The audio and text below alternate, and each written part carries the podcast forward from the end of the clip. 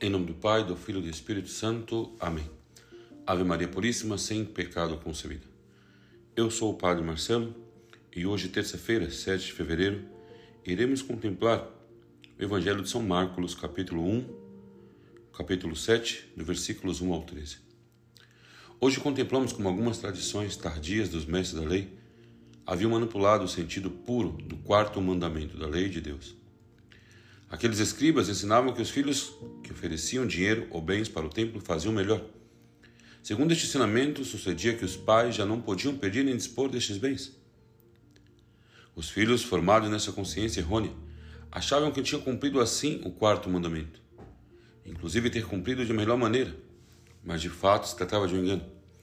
E Jesus acrescentou: Vocês são bastante espertos para deixar de lado o mandamento de Deus, a fim de guardar as tradições de vocês. Marcos 7:9.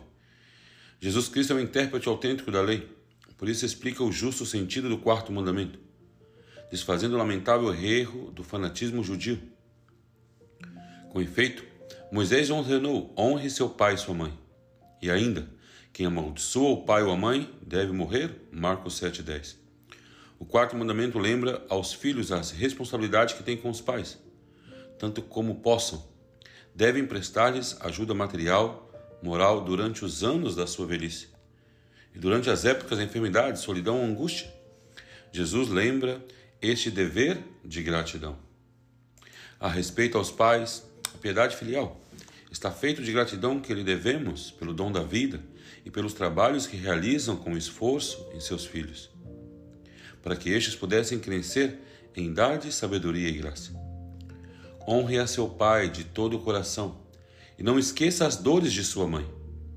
Lembre-se de que por eles o geraram, o que você lhe dará em troca por tudo o que eles deram a você. O Senhor quer que o pai seja honrado pelos filhos e confirma essa autoridade da mãe sobre os filhos.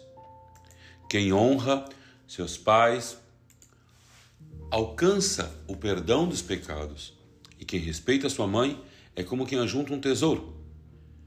Quem honra seu pai será respeitado pelos seus próprios filhos, e quando rezar será atendido. Quem honra seu pai terá vida longa, e quem obedece ao Senhor dará alegria à sua mãe. Todos esses e outros conselhos são uma luz clara para a nossa vida em relação aos nossos pais. Podemos também recordar as palavras de São Leão Magno. Por vezes exibe-se uma aparência de virtude, sem qualquer interesse pela retidão interior. Quem ama a Deus fica feliz por lhe poder agradar, porque o maior prêmio que podemos desejar é o próprio amor. Peçamos a Nossa Senhora de Aparecida cada vez mais a graça de poder honrar nossos pais, para que assim também um dia possamos ser merecedores do Reino Celeste. Ave Maria, Puríssima, sem pecado concebida e vos abençoe o Deus Todo-Poderoso, Pai, Filho e Espírito Santo. Amém.